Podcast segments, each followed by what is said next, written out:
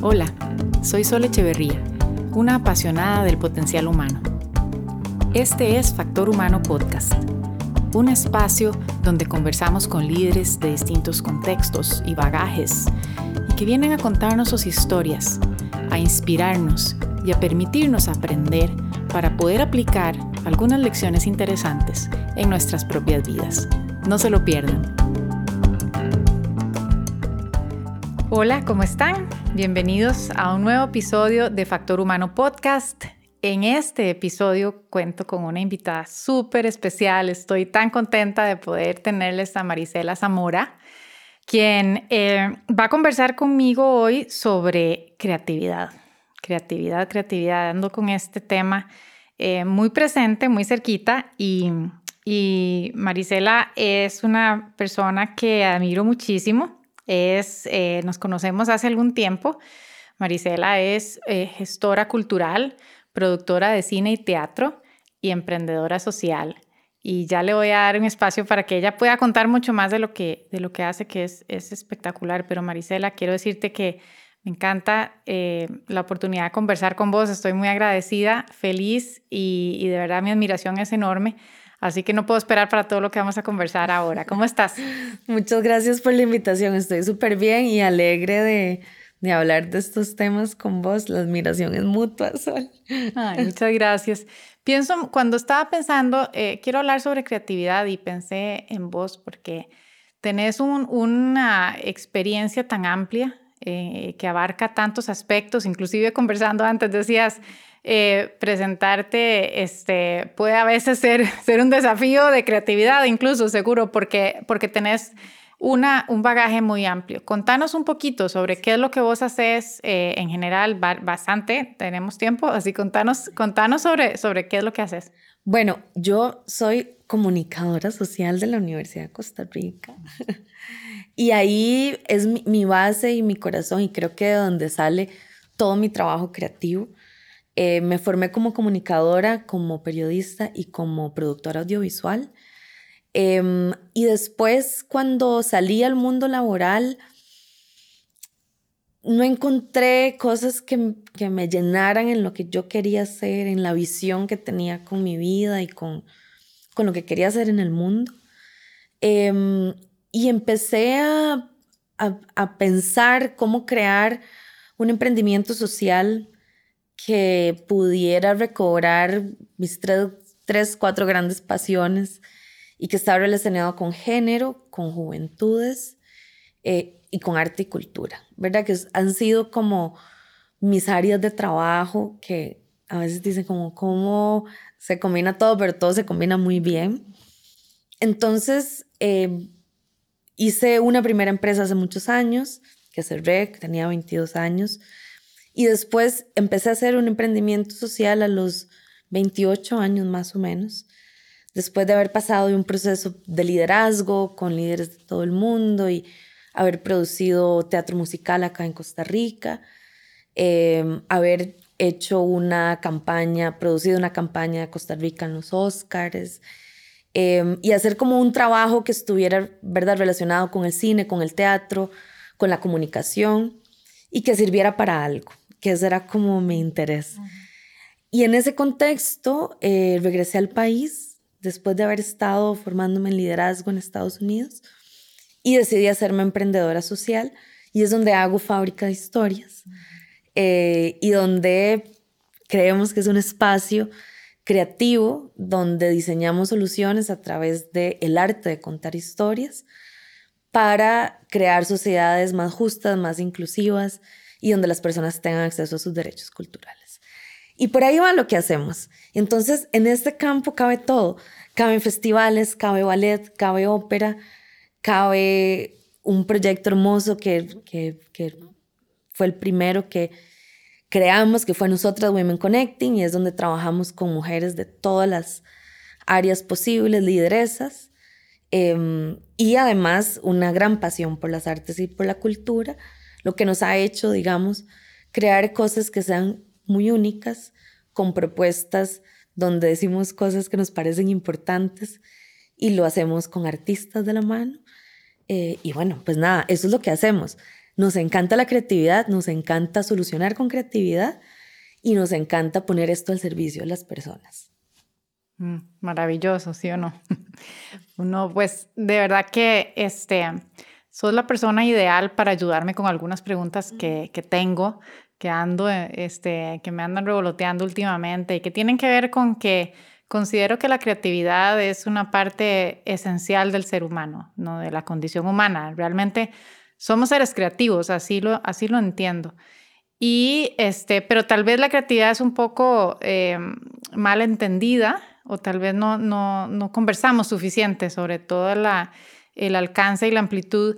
Y hoy eh, este, quisiera conducir una conversación alrededor de negocio de la creatividad y la creatividad en los negocios.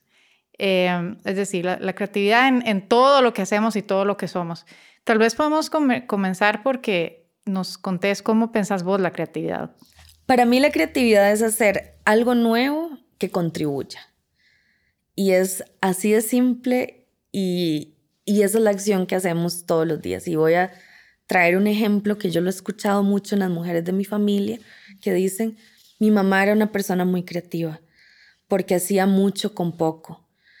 Eh, y esa es la historia de, muchísimas mujeres y entonces, claro, y nos, nos ponemos a pensar, antes hablábamos, bueno, cuando hacemos nuestro menú y decidimos qué vamos a comer y con los ingredientes que tenemos, estamos entrando en un proceso creativo y estamos haciendo algo nuevo, ¿verdad? Y entonces la creatividad es tan simple como venir a hacer algo nuevo que contribuya, que contribuya para mí, que contribuya para la sociedad, es aportar algo y ahí es donde viene, ¿verdad? La parte más de riesgo y de que se relaciona con personas que son, ¿verdad?, mucho menos eh, estructuradas y personas que se atreven a tomar decisiones distintas y que se atreven a pensar el mundo desde otro espacio, Pero la creatividad es tan simple para eso y la tenemos todos y todas los seres humanos.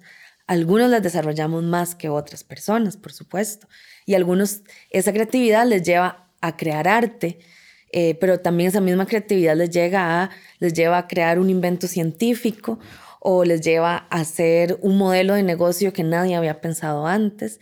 Entonces realmente está relacionado con cómo solucionamos nuestra vida en el día a día desde lugares inesperados. Concuerdo absolutamente. Y, ojalá que quienes nos escuchan eh, este, se lleven un poquito la inquietud de explorar su propia creatividad, porque en efecto, ¿verdad? Este, pienso que si logramos hacer eso, liberarla, todo lo que podamos, entonces vamos a encontrar dimensiones, cada uno de nosotros encontrar dimensiones impresionantes de nuestro potencial, ¿verdad? Este, vos sos emprendedora y has desarrollado y, además em, impulsado a muchísimas otras personas a crear, ¿verdad? Este, cosas y proyectos y bueno, de todo. ¿Cómo, ¿Cómo puede la creatividad ser justamente un, una fuente de, de, productividad, digamos, un trabajo, una fuente de ingresos? ¿Cómo es esto de, de, la economía creativa que está creciendo fuertemente? Se está hablando más de esto, pero no sé, tal vez uno dice, ¿cómo? Yo sí, a mí yo me siento creativa, pero ¿cómo voy a hacer? Para, podría ser que yo viva de esto, podría ser que yo cree un proyecto creativo que me permita, ¿verdad? Todo lo que otra cosa en este momento tal vez me esté resolviendo. ¿Qué es esto de la economía creativa? Contanos. Bueno, la, la economía creativa son productos y servicios que se desprenden de áreas creativas eh, y que tienen que ver con el arte, que tienen que ver con la cultura, tienen que ver con las, industrias mediáticas eh, y tienen que ver con todo eso. Y eso es un nicho muy específico y muy poco desarrollado en digamos, en nuestro país, en la región, está desarrollado desigualmente, en algunos países más que otros, y hay otros países como Estados Unidos, eh, como, como el Reino Unido, como Francia, que tienen un desarrollo muy alto de las industrias creativas. Sí, por supuesto, sí se puede vivir de esto. Eh, ahora, si ustedes me dicen, bueno, quiero ser un artista y, y voy a solo a diseñar eh, para una audiencia muy pequeña, solo voy a diseñar para mí, no voy a tener en cuenta mi audiencia, digamos, ahí se empieza a ser un poco complejo eh, vivir de esto como lo esperaríamos vivir de cualquier otro trabajo.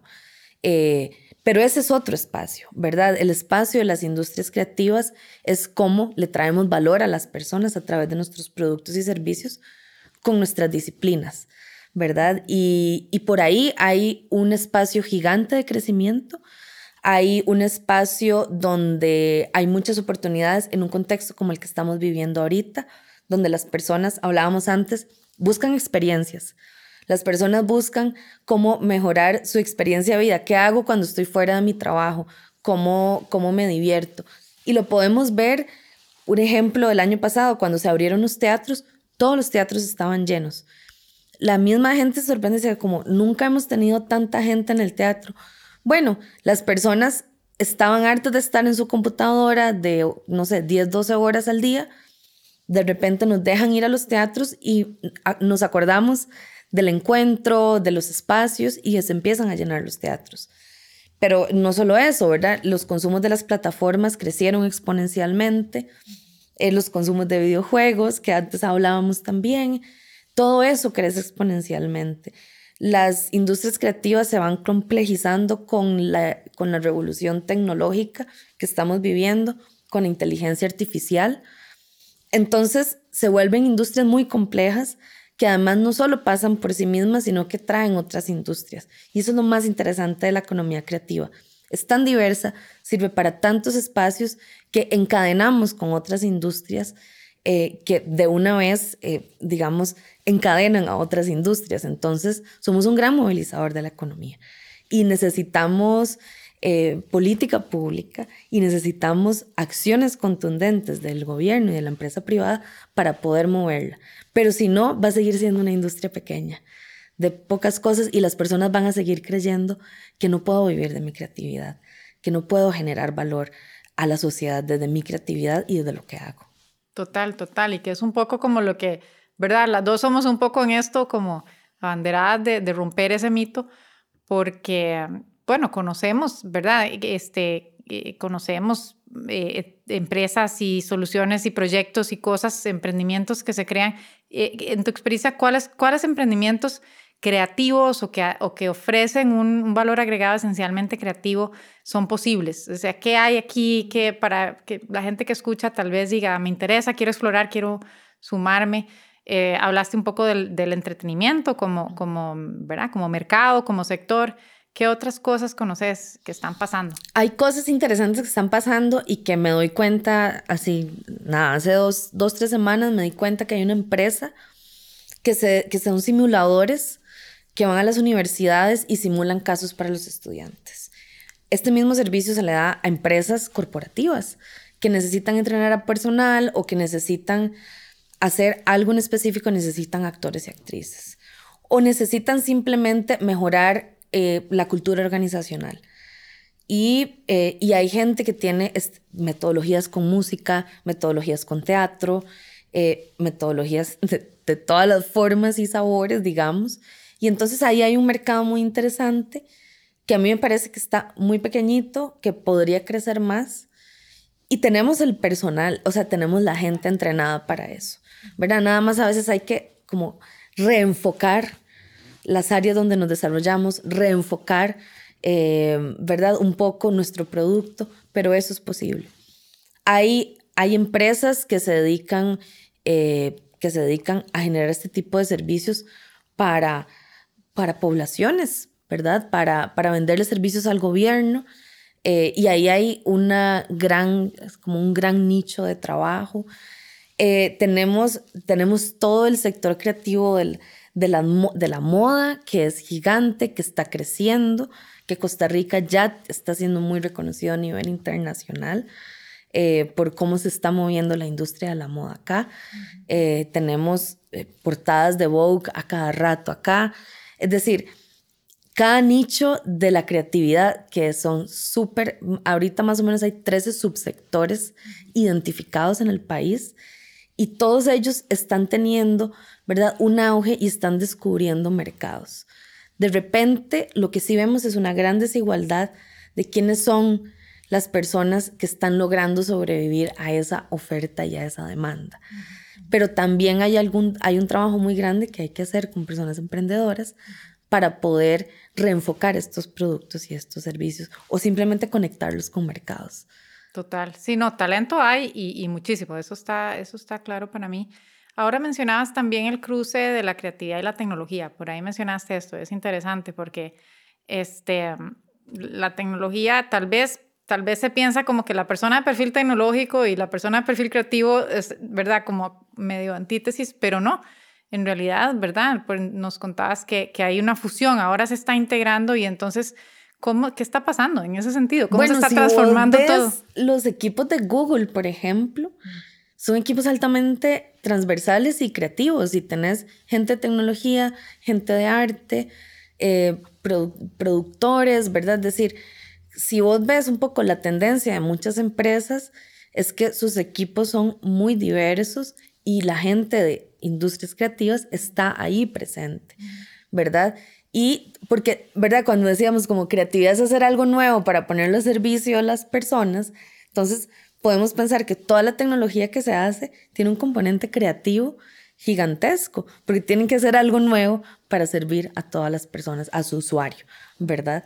Entonces ahí hay un componente creativo sumamente interesante y donde se están haciendo grupos y es la tendencia mundial que le dicen a uno, bueno, es que su equipo tiene que ser diverso, diverso de pensamiento, diverso de, expertise, diverso en los demográficos de las personas que están ahí, porque eso es lo que asegura que creamos mejores productos tecnológicos o mejores soluciones de algún otro lado, ¿verdad? Entonces, es simplemente ver que eso ya está pasando, eh, que esos espacios ya se están abriendo y creo que ahorita estamos como en un espacio de sensibilización de la importancia de incluir el pensamiento creativo, no solo en las empresas, sino desde el sistema educativo, donde las personas nos desarrollamos como, nos desarrollamos como seres creativos que están creando cosas nuevas, que están contribuyendo al sistema desde la creatividad, desde lo únicos que somos, eh, y que eso se ponga al servicio de las personas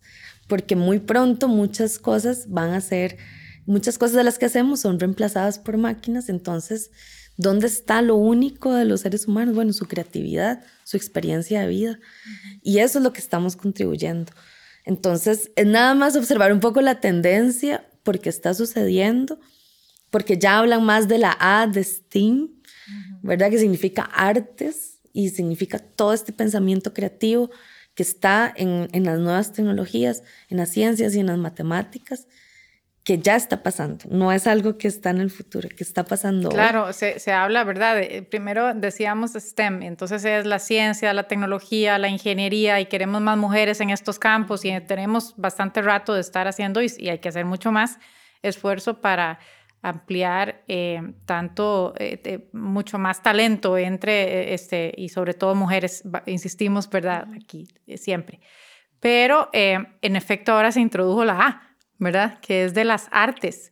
¿Y por qué las artes? Nuevamente, ¿por qué las artes, insistamos, este, son tan importantes y por qué la gente que quiera debe animarse a, a desarrollar todo su potencial artístico? Es que es parte de quién somos. Y lo de las artes tiene que ver para mí tiene que ver con entender que las artes son historias y las historias es de lo que estamos hechos los seres humanos. Y esa memoria colectiva y ese espacio creativo donde estamos con las personas, donde creamos, es ahí donde se desarrollan las artes. Y eso es parte de quién somos como seres humanos, independientemente a qué nos dediquemos. Pero también tiene que ver con el desarrollo de ese pensamiento artístico creativo.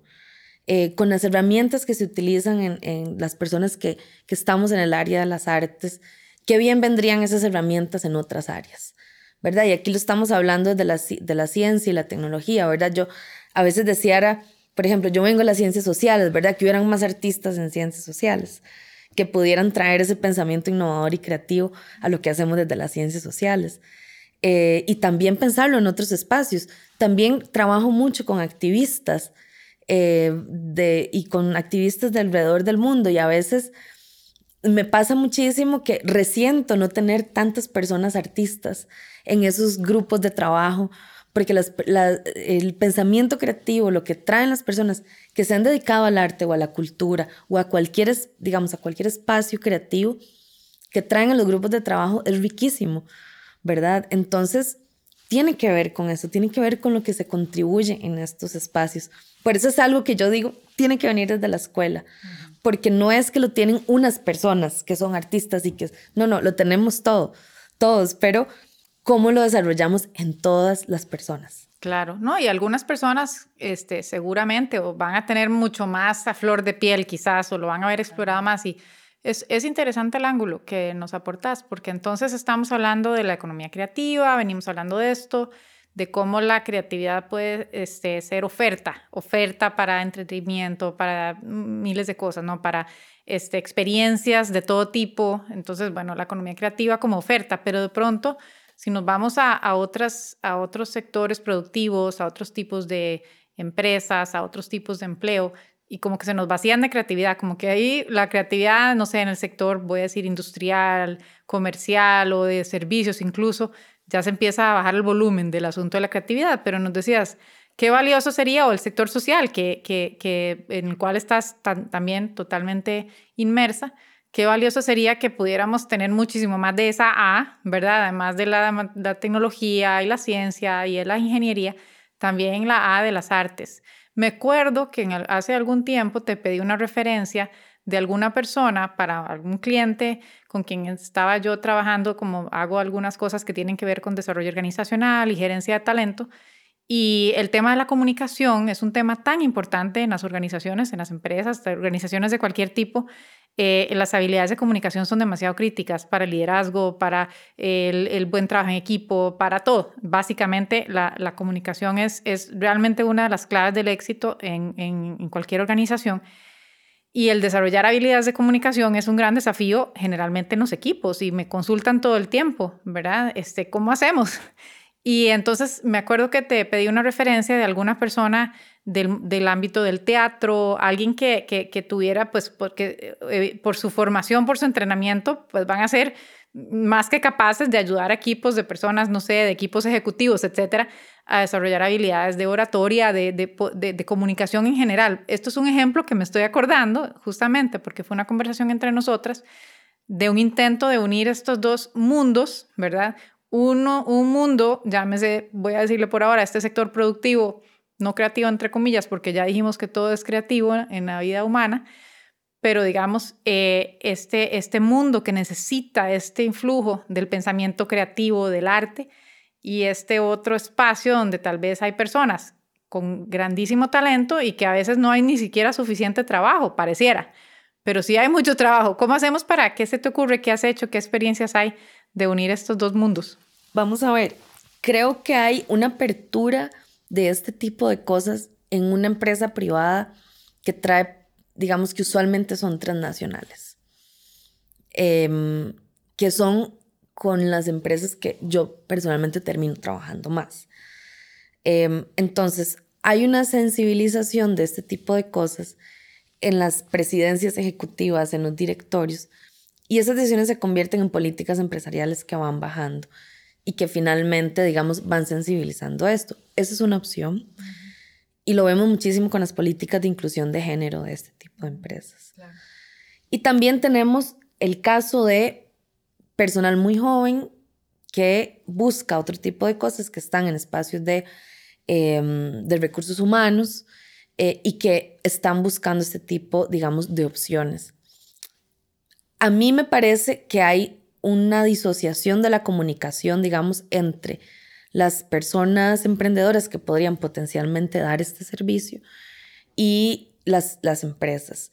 Y un poco lo que yo me he dado cuenta es que a las empresas hay que llegarles con una oferta clara y directa y con un producto y un servicio muy, ¿verdad? No es como... Preciso, formulado. Preciso y formulado, ¿verdad? Y creo que esto es una oportunidad que se puede cosechar, bueno, no, sembrar, porque creo que hay que hacer un trabajito previo con las personas emprendedoras y que también son profesionales, digamos, independientes, ¿verdad? No, no solo, digamos, no solo pensemos en quienes hacen una, pequeña empresa, o tal, ¿no? No, porque también, en, la, en la parte creativa hay mucho profesional independiente que puede hacer su nombre y su economy está creciendo también. Exactamente, exactamente. Entonces, y específicamente las industrias creativas están compuestas muchísimo de este tipo de profesionales. Entonces, hay un trabajo que hay que hacer de sensibilización con el mismo, sector de la parte creativa para que refine, y eso es lo que yo decía, ¿verdad? ¿verdad? Poder darle un reenfoque a su producto, a su servicio o lo que yo puedo hacer por otra persona eh, o por otra empresa. Y yo creo que ahí hay un reto muy grande que lo tiene el Ministerio de Cultura, que lo tiene el Ministerio de Economía y que lo tiene ¿verdad? el sector mismo también. Y hay una parte importante de sensibilización. Pero a mí me parece que estas empresas con estas características que digo son más proclives a poder contratar este tipo de cosas. Con la empresa nacional sí que hay que hacer un trabajo de sensibilización más grande eh, porque este tipo de cosas se ven como lujos, ¿verdad? Y como ese tipo de cosas. No, he visto de todo, pero lo que sí veo es una gran necesidad de este, de, este, este otro tipo de empresas, pero sí que hay que llegarles con el producto finalizado.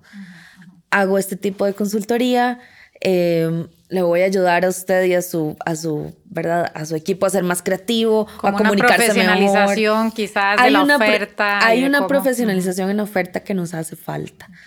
Eh, y eso es un reto, digamos, que lo, lo detectamos cuando empezó la pandemia. Porque eso es mucho, voy a decir, business, marketing, que, que por mi experiencia un poco también con personas del perfil creativo, artista, todo eso es como, eh, ¿verdad? Claro, pero ahí viene una gran oportunidad para la gente de business. Claro, para que se especializa en economía creativa y pueda pensar en estos negocios junto con las personas creativas que tienen el expertise.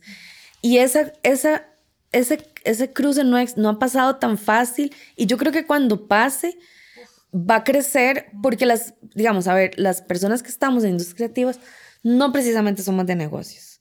Algunos nos gustan, nos educamos y terminamos haciendo este tipo de cosas, pero no somos la mayoría, ¿verdad? Pero sí son muy buenos en hacer guiones, ¿verdad? Y todo este expertise. Entonces, por eso es muy importante que pensar que la industria creativa realmente mueve otras, otras industrias, mueve otro tipo de cosas, encadena muchísima gente.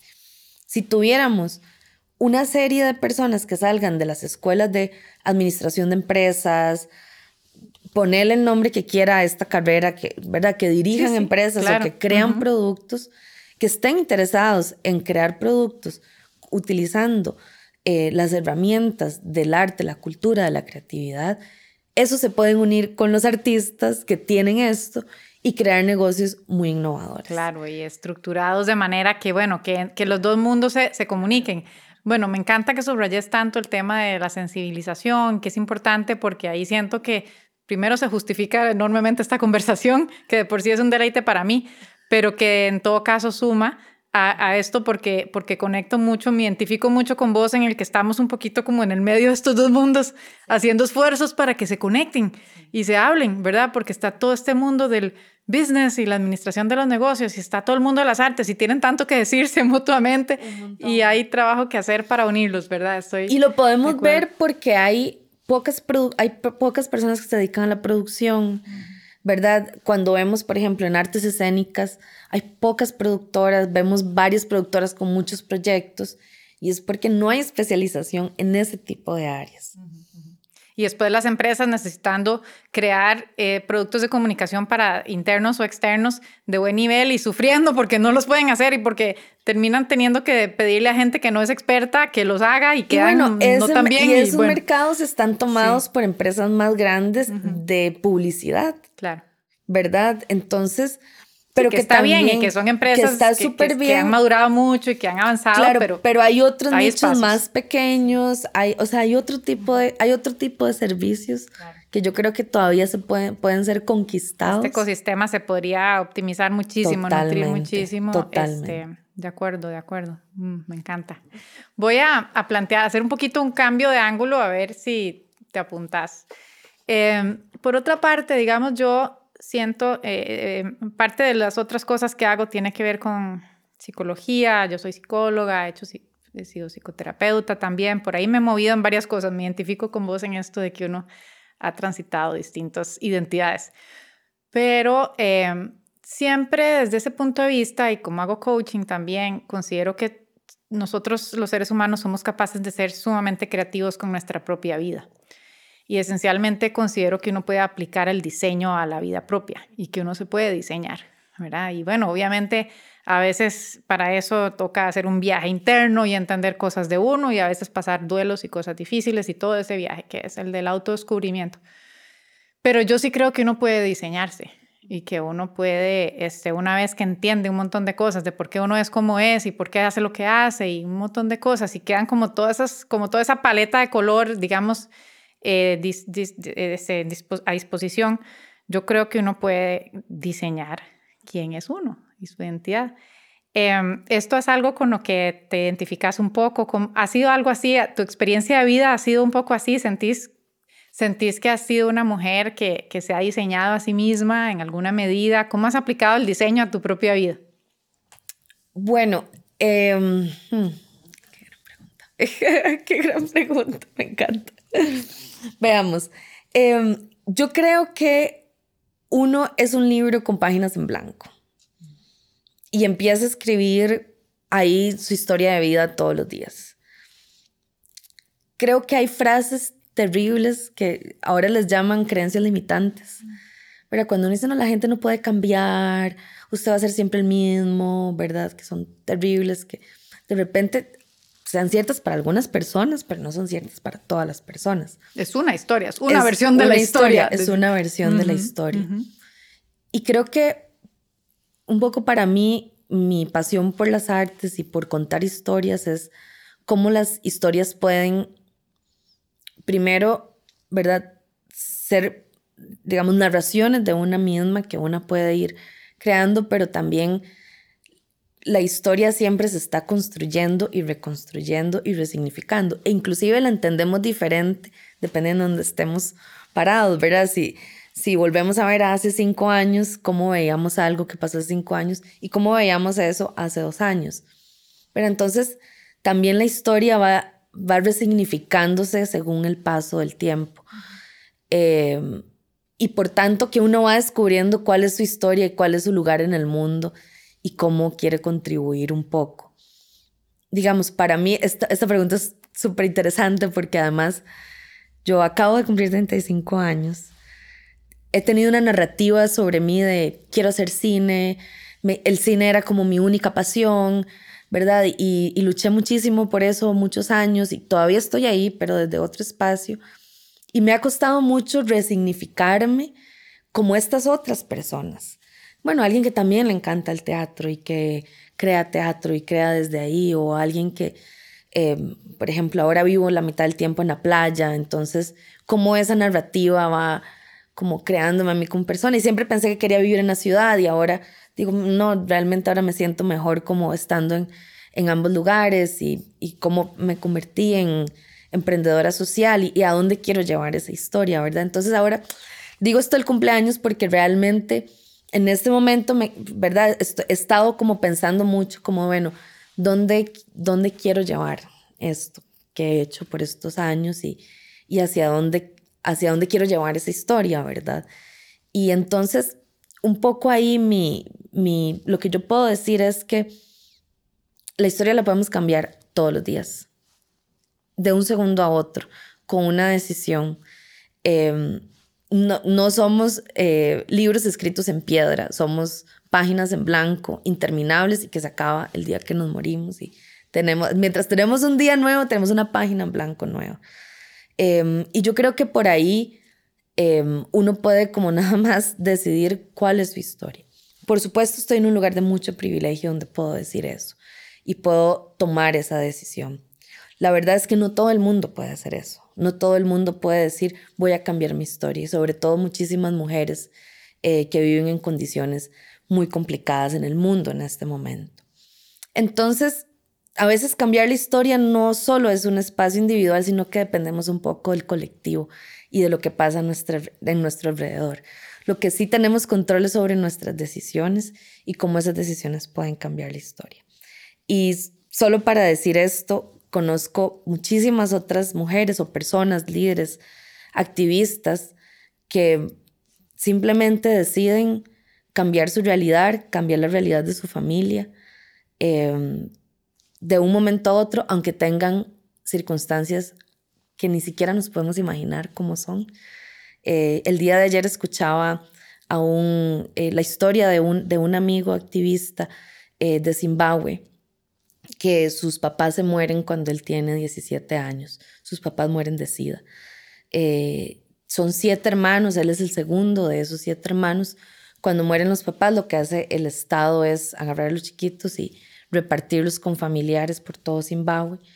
Em, en algún punto, Edgar eh, se da cuenta que las chicas están en situaciones casi que de esclavitud eh, y decide él eh, cambiar la historia de una familia separada y él dice, bueno, voy a traerme a todos mis hermanos y a los 18 años se convirtió en el papá de su familia, de sus hermanos. y cambió la historia de todos, de todos sus hermanos. Eh, pero a veces cambiar la historia y con esto, ¿verdad? No solo depende de nosotros, sino en muchas circunstancias depende de decisiones de otras personas, pero también eh, del país en el que estemos, eh, de la realidad en que nos movamos. y bueno, para cerrar la historia de Edgar, Edgar hoy es una persona súper exitosa. Sus, varios de sus hermanos ya se graduaron de la universidad. Él se dedicó a eso, él logró tener un título. Eh, porque no pudo hacerlo, porque trabajaba para, para, tener para alimentar a su familia. Eh, hoy tiene una organización eh, donde trabaja con hombres para poder, para poder trabajar las masculinidades positivas en este momento. Trabaja con personas con VIH, tiene una familia y cambió la historia de su vida. Cambió la historia de su vida y la de sus hermanos. Entonces, yo creo que si una persona en esas condiciones tan complicadas logra hacer eso, em, creo que todo el mundo puede cambiar su historia. El potencial lo, tenemos, absolutamente. No, gracias por compartir las dos cosas, tu propia experiencia, por supuesto, y, también esta historia, que, que, a mi punto creo que es, es eso, ¿no? Eh, definitivamente, este, circunstancias difíciles creo que tenemos todos los seres humanos y sin duda muchas personas más que otras pero todas, ¿no? Em, pero está esto como, como condición esencial, como potencial esencial, quiero decir, eh, de siquiera cambiar la forma en cómo uno piensa de sí, de sí mismo y de sí misma. Y ya eso es creatividad, y ya eso es rediseñar, ya eso, eh, el pánico a la página en blanco siempre va a estar, y saben las personas escritoras ¿verdad? de qué se trata? Y esa página en blanco, este, real o metafórica, de, de tener todas las posibilidades para uno, inclusive las posibilidades de atreverme a, concebirme yo distinto, a concebirme yo distinto como yo venía pensando que yo era y la verdad es que quiero ser otra, quiero, ver, quiero pensarme diferente.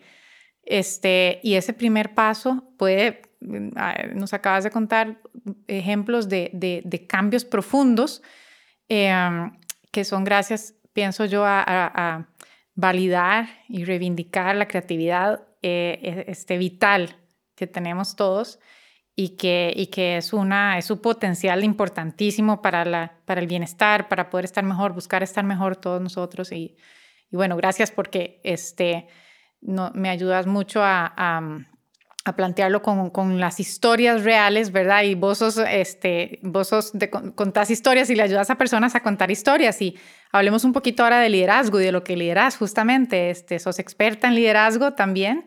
Si quieres, nos puedes contar un poquito sobre lo, que has hecho en este sentido de programas, pero además tenés un programa importante que ya tiene una trayectoria muy grande.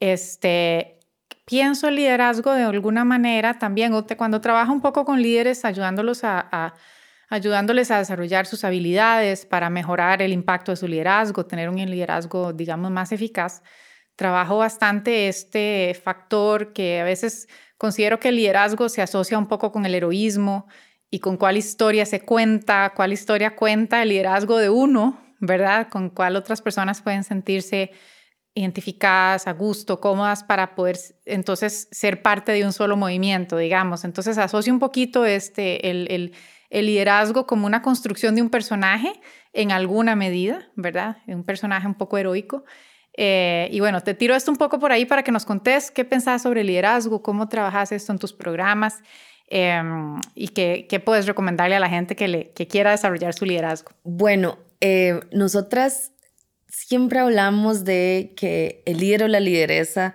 no es un héroe, sino un host. No sé cuál sería la palabra, como un anfitrión, un anfitrión. Entonces, siempre hablamos desde ese punto de vista primero. El héroe como, o, perdón, el líder o la lideresa como un anfitrión y no como un héroe.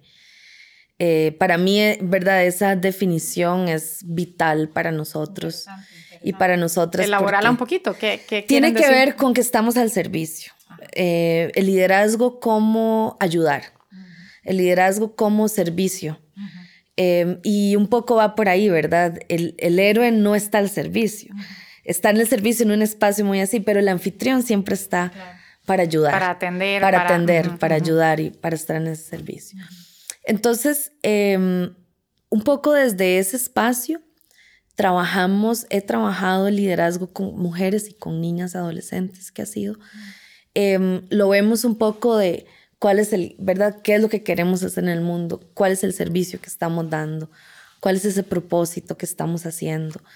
Y siempre enfocarlo, ¿verdad? Que estamos eh, enfocadas en los seres humanos, eh, siempre liderando desde el corazón y la cabeza, simplemente poniendo, poniéndole siempre más, un poquito más de porcentaje al corazón, ¿verdad? Empezar, eh, empezar a conectar con la gente desde ese espacio. Suena a veces, ¿verdad? Me topo, ¿verdad? Con, suena un poquito, es que dice, bueno, es que, ¿verdad? Como que es, ese tema del corazón y la pasión está muy relacionado con las mujeres, pero realmente, y lo he comprobado por carne propia y por otras personas que he visto su liderazgo, las personas que empiezan a liderar desde el corazón, desde el servicio, desde ser un anfitrión y no un héroe o una heroína, son las personas que logran digamos, mantener a su equipo em, a la par de ellos por más tiempo y logran mejores resultados.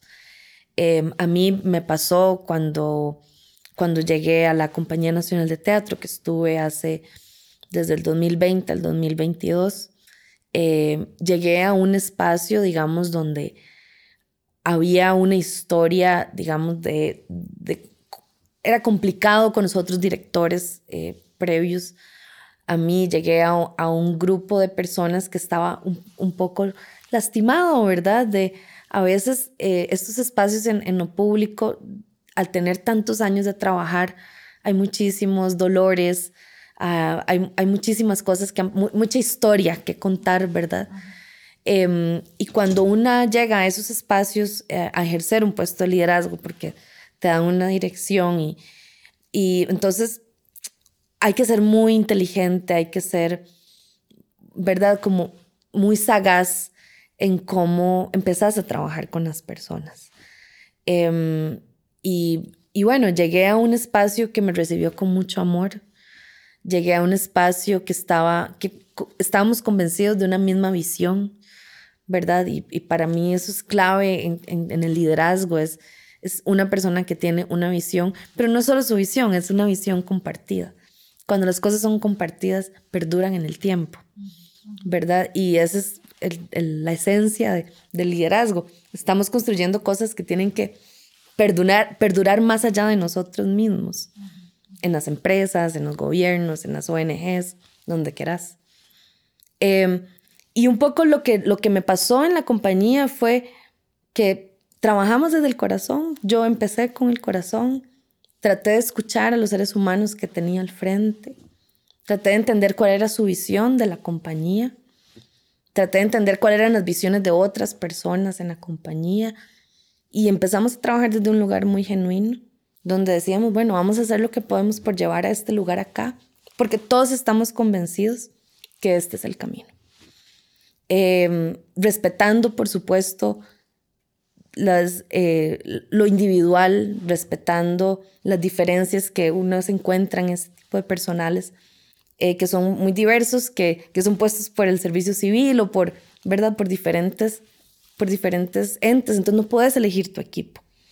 Y, yo siempre digo, es cuando no puedes elegir tu equipo es donde se prueba más tu liderazgo, porque cuando uno elige su equipo, elige a sus amigos, ¿verdad? elige a las personas. Es más fácil. Es mucho más fácil. Y para mí fue clave ser humana todo el tiempo, empezar desde el corazón, respetar a las personas, respetar su visión, crear una visión en conjunto, crear espacios donde las personas pudieran decirme, se están equivocando, te estás equivocando, Marisela. Si haces eso, te va a pasar esto. Y tener eso en un equipo de trabajo vale demasiado dinero, que es la persona que te cuida la espalda y te dice, esto te va a pasar si haces esto. Y eso lo tuve muchas veces, ¿verdad? Pero cómo construir estos equipos de trabajo, para mí empieza en poder tener espacios muy eh, sanitizados, digamos, de violencia, eh, de poder poner a las personas primero y de poder construir visiones en colectivo y estar al servicio de las personas. ¿verdad? Qué lindo, me encanta eso, esa forma de pensar como el anfitrión, anfitriona, ¿verdad? Este, este rol de facilitación, separar un poquito el tema de, del ego que puede estar asociado como al tema del heroísmo, ¿verdad? Eh, en efecto, y este, y este asunto de facilitar la co-creación de visiones, ¿verdad? De historias como nos decís, y es vuelta a la creatividad, porque ahora hablamos mucho de co-crear, ¿verdad? De crear en colectivo, este, y eso es aplicar la creatividad en colectivo también, ¿verdad? Poder observarnos y escucharnos y poner nuestros talentos em, en función de todos juntos y liderar esos procesos.